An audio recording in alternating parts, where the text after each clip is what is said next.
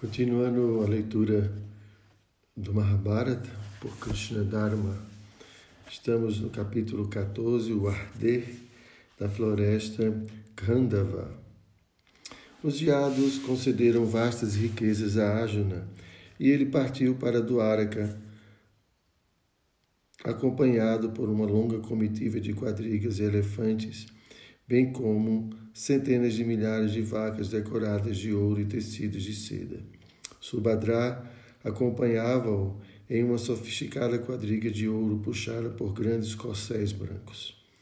Eles logo chegaram a Indraprastha e a Juna foi diretamente a Yudhishthira. Ele agarrou seus pés e então adorou-o de acordo com as instruções védicas.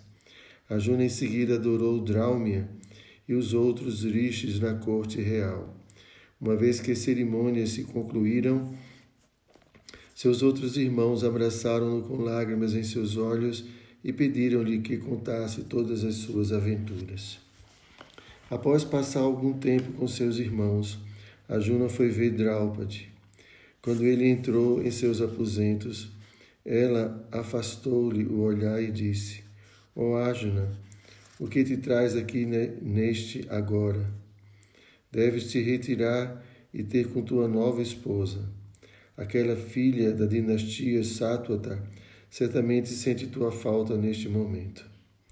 Draupadi estava irritada. Arjuna era o seu favorito entre os Pandavas, e ela temia que ele porventura viesse a preferir Subhadra. O Pandava repetidamente pediu por perdão e assegurou-lhe que seu amor por ela em nada diminuíra. Draupadi continuava desgostosa. Um segundo vínculo sempre enfraquece o primeiro, independente de quão forte aquele seja. Arjuna tentou consolar a bela Draupadi, mas ela permanecia em silêncio, sempre evitando-lhe o olhar. Vendo que não lhe era possível acalmá-la, ele deixou seus aposentos e foi até Subhadra. Juna pediu-lhe que se vestisse como uma vaqueirinha. Ele queria lembrar Draupadi do fato de que Subhadra era irmã de Krishna, o amado senhor de Draupadi. Krishna passara sua infância como um vaqueirinho em uma pequena vila. Com o arranjo de fazer Subhadra aparecer como uma vaqueirinha, Arjuna esperava que a afeição natural de Draupadi por Krishna fosse despertada e direcionada à sua irmã. A princesa Yadu, trajando uma veste simples de seda vermelha, foi levada até as dependências onde se encontrava Draupadi. As criadas que a conduziram disseram: esta dama pergunta se ela poderia tornar-se tua serva. Subhadra imediatamente curvou-se diante de Draupadi e disse: Estou aqui para cumprir tuas ordens. Draupadi jamais vira Subhadra e não se dera conta de quem ela realmente era. Contudo, vendo sua postura humilde e lembrando de seu senhor pelas vestes rústicas de Subhadra, Draupadi viu seu coração se derreter. Ela ergueu suas mãos e a abraçou. Que te tornes a consorte de um herói e a mãe de um herói, que sejas irrivalizável. Subhadra respondeu: Que assim se dê. Ela então introduziu-se: Sou Subhadra, irmã de Krishna. Draupadi sorriu e abraçou sua co-esposa. Seu ciúme e sua raiva foram dissipados pela, pela proceder gentil de Subhadra. Ela pediu a Subhadra que lhe contasse tudo sobre Dwaraka e Krishna. Elas conversaram por horas. Então Draupadi pegou Subhadra pela mão e a levou para conhecer Kunti. As duas rainhas Pandavas logo se tornaram grandes amigas e passavam muito tempo juntos discutindo as atividades de Krishna e de seus associados. Alguns dias após o retorno de Arjuna, Krishna e Balarama chegaram a Indraprastha. Acompanhado por seus filhos e ministros e à frente de um grande exército, Krishna entrou na cidade dos Pandavas, onde foi recebido nos portões por Nakula e Saradeva. Conforme procediam em grande pompa pela rodovia principal, milhares de cidadãos encontravam-se posicionados às margens da estrada. Eles aclamavam e adoravam Krishna e seu irmão mais velho, enquanto eles colocavam-se lentamente em direção ao palácio de Didustira. Os iados contemplavam a cidade ao seu redor. As ruas encontravam-se imaculadamente limpas e borrifadas por fragrâncias agradáveis. Cercas decoradas por guirlandas radiantes acompanhavam as grandes avenidas, as grandes avenidas. No topo de mansões alvas e de muitos andares esvoaçavam incontáveis bandeiras e estandartes. O doce aroma de incensos de é, aloe enchia o ar e podia-se ouvir o som de instrumentos musicais. Krishna e Balarama entraram no palácio dos Pandavas e foram perante Yudhishthira e seus irmãos. Yudhishthira adorou Balarama com todo o, o cerimonial apropriado e abraçou Krishna com afeição. Krishna ofereceu seus respeitos e adorou Yudhishthira e Bhima, em seguida do que aceitou seu assento no salão de assembleia. Muitas personalidades importantes de Dwarka também assumiram seus assentos no salão, incluindo Akrura, Udhava, Satyaki, Kritavarma, Sharana e os filhos de Krishna Pradyumna, Sambha e Aniruddha. Krishna então entregou a Arjuna todos os presentes de casamento que os parentes de Subhadra em Dwarka haviam enviado para ela. Ele presenteou Yudhishthira com pilhas de placas de ouro e pedras preciosas. Krishna também presenteou o rei com mil quadrigas decoradas por fiadas de sinos de ouro, cada uma destas atrelada a quatro corcéis guiados por quadrigários peritos em seu ofício. Dez mil vacas repletas de leite mil garanhões brancos com arneses de ouro, bem como mil mulas brancas de crinas negras, capazes de correr à velocidade do vento. Além disso, Balarama presenteou Arjuna pela ocasião de seu casamento com mil elefantes, cada um dos quais se assemelhava a uma colina e trazia consigo ornamentos de ouros, ouro e sinos. Levados pelos criados de Krishna, outros inúmeros presentes foram ofertados aos Pandavas. Deixados do lado de fora do salão, a riqueza dada pelos Yadavas parecia um oceano expandindo-se em todas as direções. Yudhishthira aceitou graciosamente toda a bondade e em seguida providenciou a, a acomodação de todos os Yadavas em seu palácio. Eles e os Pandavas Passaram muitos dias juntos em grande felicidade e, uma vez chegado o momento deles partirem, os pândavas, em retribuição, mimosearam-nos com pedras brilhantes. Com Balarama à frente, os iados colocaram-se de volta do Araka. Krishna, no entanto, decidiu ficar de modo a passar algum tempo sozinho com Arjuna. Um dia, Arjuna sugeriu: Ó oh Krishna, os dias estão quentes. Por que não ficamos por algum tempo às margens do Jamuna? Construímos muitas casas de recreação lá, todas excelentes. Krishna aceitou sua proposta e eles partiram sem tardar. Eles logo chegaram a um local encantador em meio a bosques de árvores altas. Grandes mansões brancas alinhavam-se às margens do rio o que fazia o local parecer uma cidade dos deuses. Krishna e Arjuna entraram em uma das casas, onde lhes foram servidas muitas variedades de pratos refinados e bebidas saborosas. Eles se deitaram em leitos de ouro com colchões de seda. Após relaxarem por algum tempo, decidiram caminhar um pouco pelos bosques. Os dois heróis perambularam pelas margens do rio discutindo artes marciais e contando batalhas que haviam travado. Havendo caminhado por certa distância, sentaram-se em um banco de marfim que fora instalado onde começava uma floresta densa. Enquanto continuavam conversando, um Brahmana surgiu repentinamente de entre os bosques. Eles olharam para ele surpresos.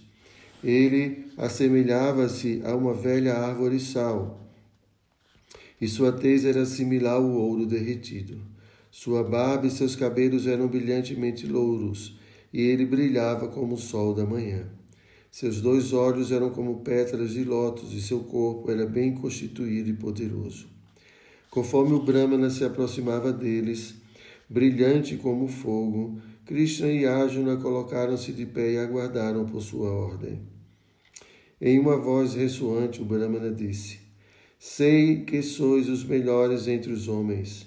Eu sou um Brahmana deveras glutão, em razão do que aproximei-me de vós, a fim de mendigar meu alimento e ser gratificado por vós. Tanto Krishna quanto Arjuna uniram as palmas de suas mãos e perguntaram ao Brahmana de que alimento ele gostaria. O Brahmana respondeu: Eu não como alimento ordinário. Sabei que sou Agni, o deus do fogo. Alimentai-me com artigos condizentes a mim.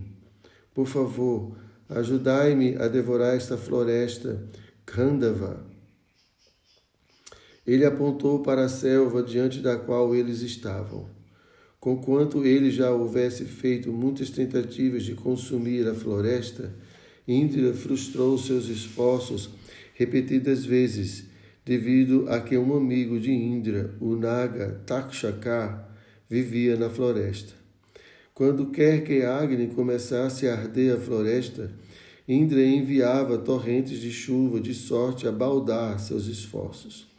O deus do fogo prosseguiu: Ambos sois armidoutos.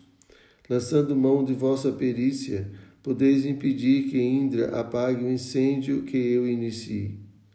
Eu, destarte, hei de consumir esta grande floresta. Ó heróis, tal é o alimento que de vós desejo receber. Krishna e Arjuna se entreolharam em surpresa. Eles garantiram a Agni que fariam tudo o que estivesse ao seu alcance para ajudá-lo, mas eles estavam curiosos no atinente a por que ele queria consumir aquela floresta em particular. A deidade explicou que a floresta Khandava continha numerosa variedade de ervas medicinais. Ele precisava das ervas, visto que estava sofrendo de uma enfermidade decorrente de haver comido uma excessiva quantidade de ghee. Houve um grande sacrifício realizado por um rei de nome Shwetak, no qual se ofereceu muitíssimo ghee ao fogo em consequência do que Agni debilitou-se. Brahma então informou-lhe que ele poderia se ver curado caso ingerisse as ervas da floresta Khandava. Quando Agni fracassou em seus esforços atinentes a incendiar a floresta, Brahma disse-lhe que ele seria bem sucedido na hipótese de ele conseguir a assistência de Krishna e Arjuna. Em uma encarnação anterior, Brahma disse esses dois homens foram as antigas e infalíveis deidades Nara e Narayana. Ambos apareceram na Terra a fim de realizar o propósito das personalidades celestiais. Por conseguinte, solicitam o auxílio deles. Agni concluiu: Agora depende de vós dois. Preciso comer esta floresta. Brahma também me informou que os seres vivos dentro da floresta são pecaminosos e devem ser destruídos. Em razão disso, por favor, não hesiteis. Este proceder é sancionado pela autoridade. Tenho comigo muitas armas celestiais, Arjuna respondeu, mas não trago nenhum arco capaz de suportar seu poder. Para que eu possa cumprir a tarefa que me atribuíste, necessitarei de uma aljava, de flechas inesgotáveis e uma quadriga puxada por cavalos celestes. Se puderes fornecer tudo isso, certamente haveremos de realizar o, o desejo teu. Agni meditou em Varuna, deus dos mundos inferiores, e a deidade imediatamente apareceu e disse: Como te devo servir? Agni sabia que Varuna mantinha muitas armas celestiais nas profundezas do oceano. Ele, destarte, pediu-lhe que obsequiasse a Juna com o arco celestial Gandiva e também com duas aljavas de setas intermináveis. Agni solicitou ainda que Varuna trouxesse uma quadriga pertencente a Soma, o deus da lua. Varuna concordou e fez com que tudo, tudo aquilo aparecesse diante de todos. Arjuna olhou maravilhado para o arco Gandiva. Ele parecia um arco-íris engastado de joias celestiais. Tão alto quanto um homem, era impecável. O Pandava empunhou, o refugente arco e soou sua corda metálica. Um som similar ao ribombar de um trovão ecoou pela floresta, aterrorizando todas as criaturas. Segurando o arco, o jubiloso Ájuna, em seguida, aproximou-se da imensa quadriga dourada. Ela estava repleta de variedades de armas celestiais, além de trazer em seu interior as duas aljavas que Agni requisitara. A quadriga estava atrelada a corcéis prateados da terra dos Gandharvas. Tais cavalos de batalha eram capazes de ir a qualquer lugar dentro de todos os três sistemas planetários e podiam se locomover na velocidade do vento ou da mente. Sob a quadriga tremulava um vex, vexilo com a figura de Hanuman, o grande servo macaco de Rama. Hanuman parecia incinerar tudo o que se encontrava com seu olhar. Outras bandeiras tremulavam com imagens de feras raivosas. Todas as criaturas bramiam terrivelmente de seus estandartes. A Juna circunambulou a quadriga e em seguida subiu a mesma, assim como o homem virtuoso ascende aos céus. Ele vestiu a armadura celestial que se encontrava na majestosa quadriga. Com o gandiva em sua mão, parecia o sol brilhando por trás de uma nuvem vespertina. Ele então experimentou a condução da quadriga. Ouvindo o som estrondoso das rodas a girarem, ele sorriu em satisfação. Varuna também presenteou Krishna com uma massa chamada Kaumudaki, a qual rugia alto quando brandida e a qual era poderosa o bastante para esmagar até mesmo Daityas e Danavas. Krishna, então, conforme subia na quadriga de Arjuna, disse que seria o quadrigário. Arjuna novamente se endereçou a Agni. Ó Deus do fogo, agora estamos prontos para satisfazer teu desejo. Armado com o Gandiva e assistido por Krishna, é-me possível confrontar toda a hoste de deuses e toda a hoste de Asuras. O que dizer então de Indra? Por conseguinte, arde tanto quanto queiras e sitia a floresta. Agni imediatamente se expandiu ao redor da floresta e começou a consumi-la com seus sete tipos de chamas. Ele assumiu a temerosa forma que assume no final de um éon para a destruição de todas as coisas. Krishna então começou a conduzir a quadriga ao redor da floresta. Ele se movia com tamanha velocidade que parecia estar continuamente presente em toda parte ao redor da floresta. Tão logo Arjuna avistava uma criatura tentando escapar da conflagração, ele imediatamente a flechava. Mortas na presença de Krishna, a deidade suprema, todas as criaturas é, a encontrarem o fim de suas vidas naquela floresta, assumiram formas espirituais e ascenderam às mais elevadas regiões da transcendência. O furioso, crepitado incêndio podia ser ouvido a quilômetros. Línguas vermelhas, alaranjadas e azuis atiravam-se em direção aos céus. Os lagos e as lagoas dentro da floresta foram evaporados e as pedras derreteram. Nenhuma criatura foi capaz de escapar da floresta em chamas, e suas vozes desesperadas se misturavam ao estalidos das árvores. O incêndio atingiu tamanha altura que amedrontou até mesmo as personalidades celestiais que foram em um grupo até Indra e disseram-lhe, é, tomados de ansiedade: Ó Senhor dos imortais, porque Agni está abrasando todas as criaturas da terra. Chegou o momento da destruição do mundo.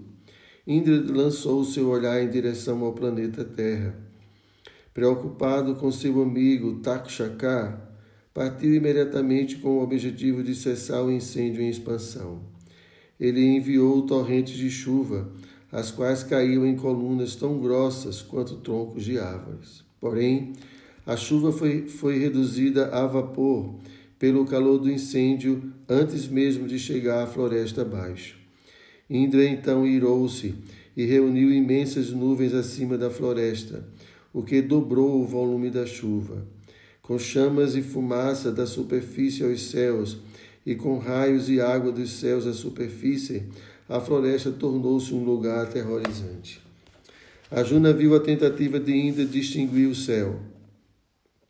O incêndio, momento no qual ele atirou centenas de milhares de flechas sobre a floresta. Tais setas, formando uma grande rede, atuaram como um vasto guarda-chuva e, deste modo, detiveram por completo o temporal. O rei Naga, Takshaka, não estava presente em Kandhava, mas tanto sua esposa quanto seu filho foram aprisionados entre as chamas. Eles voaram velozmente para cima, mas a Juna os avistou. Ele imediatamente disparou uma flecha que decepou a cabeça da mulher serpente. Ele então colocou-se a apontar outra flecha para o filho de Takshaka. Acho a cena. Vendo isso, Indra fez surgir um violento vendaval em torno de Ajuna, o que o privou temporariamente de seus sentidos Ashwasena escapou e desapareceu pelo céu. Ao recobrar a consciência, Arjuna ficou irado com Indra. Ele exclamou um desafio ao Deus e cobriu o céu com suas flechas. Indra também se viu enraivecido diante da conduta de Arjuna e disparou sua magnífica arma de raio. Sem demora, Arjuna invocou a arma Vayavya, a qual dispersou as grandes nuvens negras. Tal poderosa arma de vento dispersou completamente a energia dos raios e trovões de Indra. O céu mostrou-se anil e uma suave brisa começou a soprar. Agni inflamou-se ainda mais, abanado pelo vento alimentado pela gordura de corpos em chamas. Ele enchia os céus com seus rugidos. Indra invocou muitas outras personalidades celestiais para lutarem contra Arjuna. Multidões de poderosos guerreiros celestiais apareceram e colocaram-se a atirar suas armas tanto nele quanto em Krishna. Incandescentes bolas de ferro, pedras e variados projéteis pontiagudos eram atirados continuamente. Com suas armas, a Juna neutralizou tudo que foi disparado, ao mesmo tempo atingia seus agressores que caíam gritando no incêndio disparando suas flechas mortais no campo de batalha e choferado pelo é, habilicíssimo Krishna, Arjuna era inconquistável. Indra, por fim, montou seu elefante celestial, Aryavata, e jurando-lhes morte, disparou velozmente em direção a Arjuna. Com sua arma pessoal em riste, a poderosa arma de nome é, Vajra, ele incitava sua montaria. Vendo Indra avançar em combate, os outros principais semideuses seguiram-no. Jamaraj empunhou sua massa da morte, Kuvera sua clava e Varuna seu laço. O comandante do exército celestial, Skanda, ergueu sua arma Shakti, e Surya adiantou-se com seu dardo brilhante. Os demais deuses seguiram atrás de Indra, cada um com suas respectivas armas erguidas sobre suas cabeças. Os Vishwadevas, Shadyas, Rudras, Vassos e Marutas avançaram todos em grupo em direção a Arjuna e Krishna, que permaneciam intrépidos olhando para cima. Muito embora hajam se esforçado no limite de sua força, aquelas personalidades celestiais foram incapazes de subjugar Krishna e Arjuna.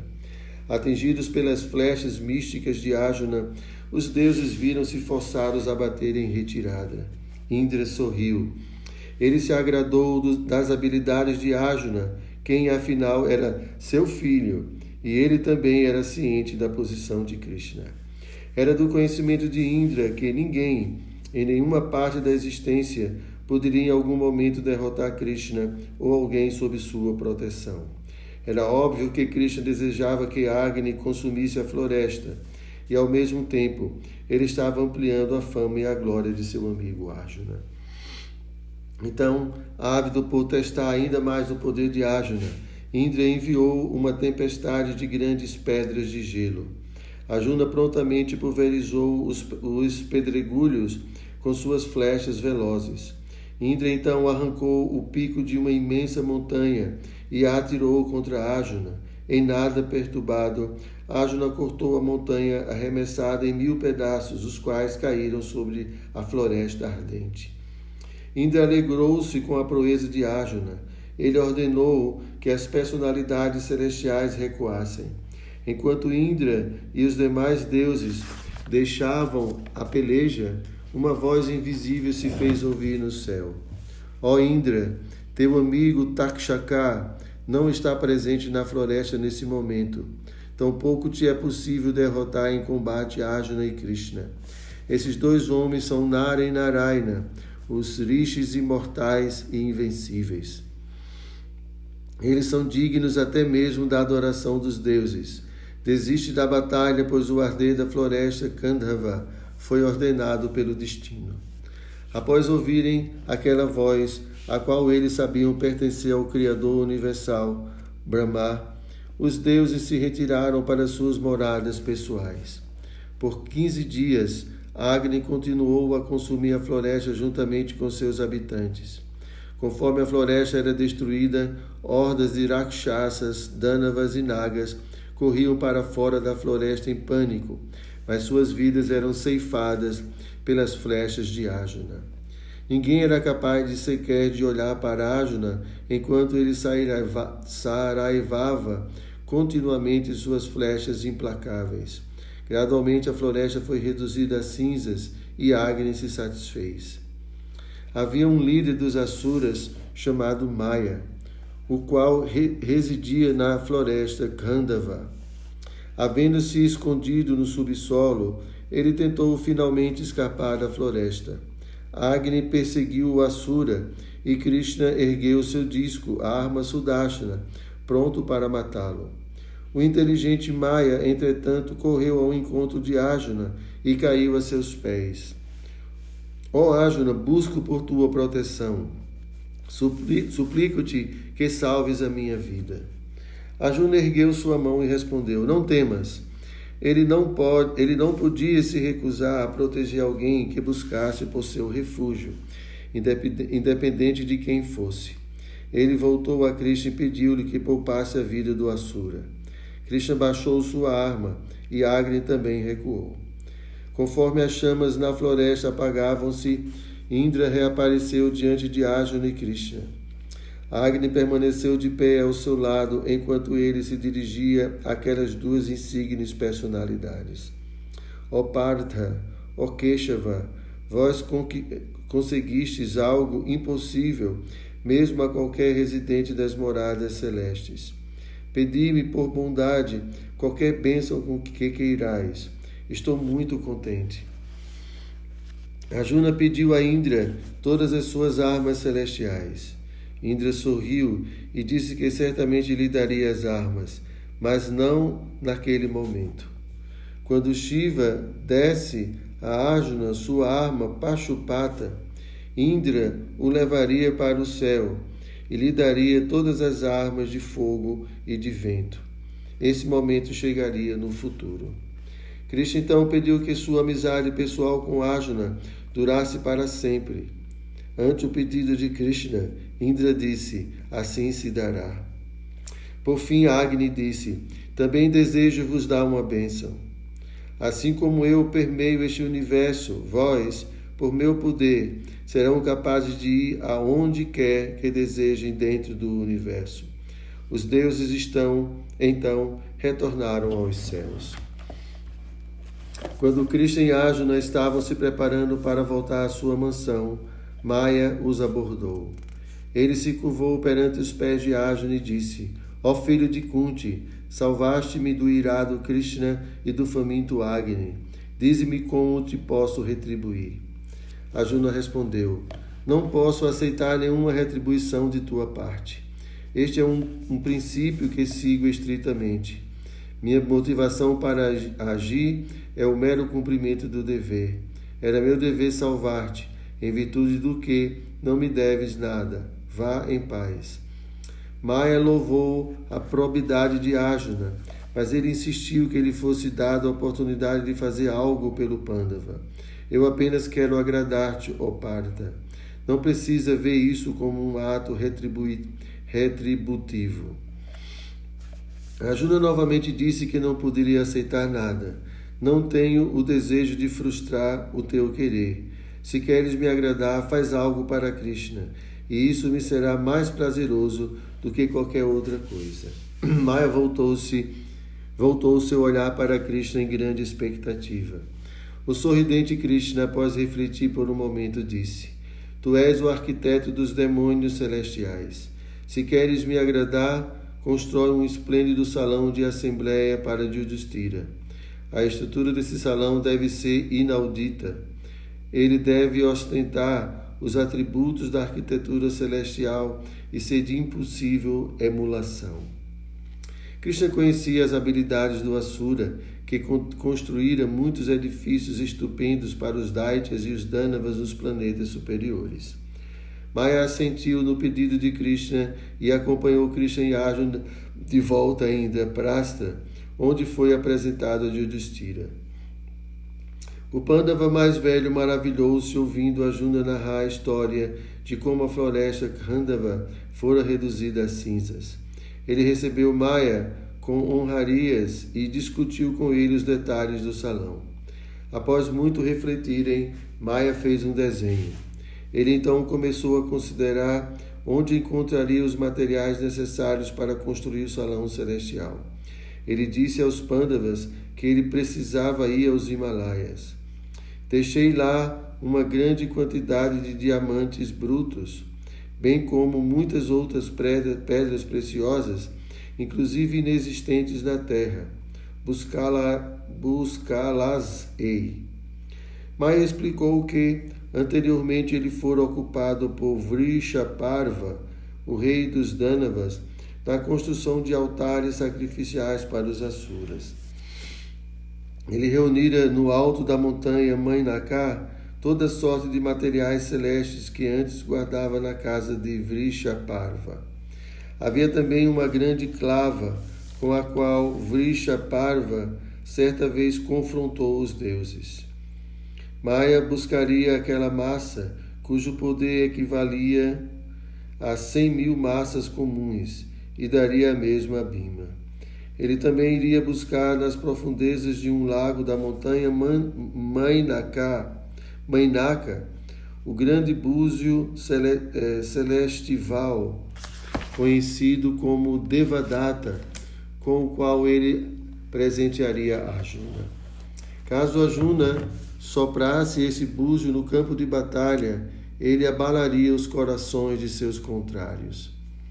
Uma vez que Yudhishthira concedeu-lhe permissão, o Asura rapidamente partiu para o norte.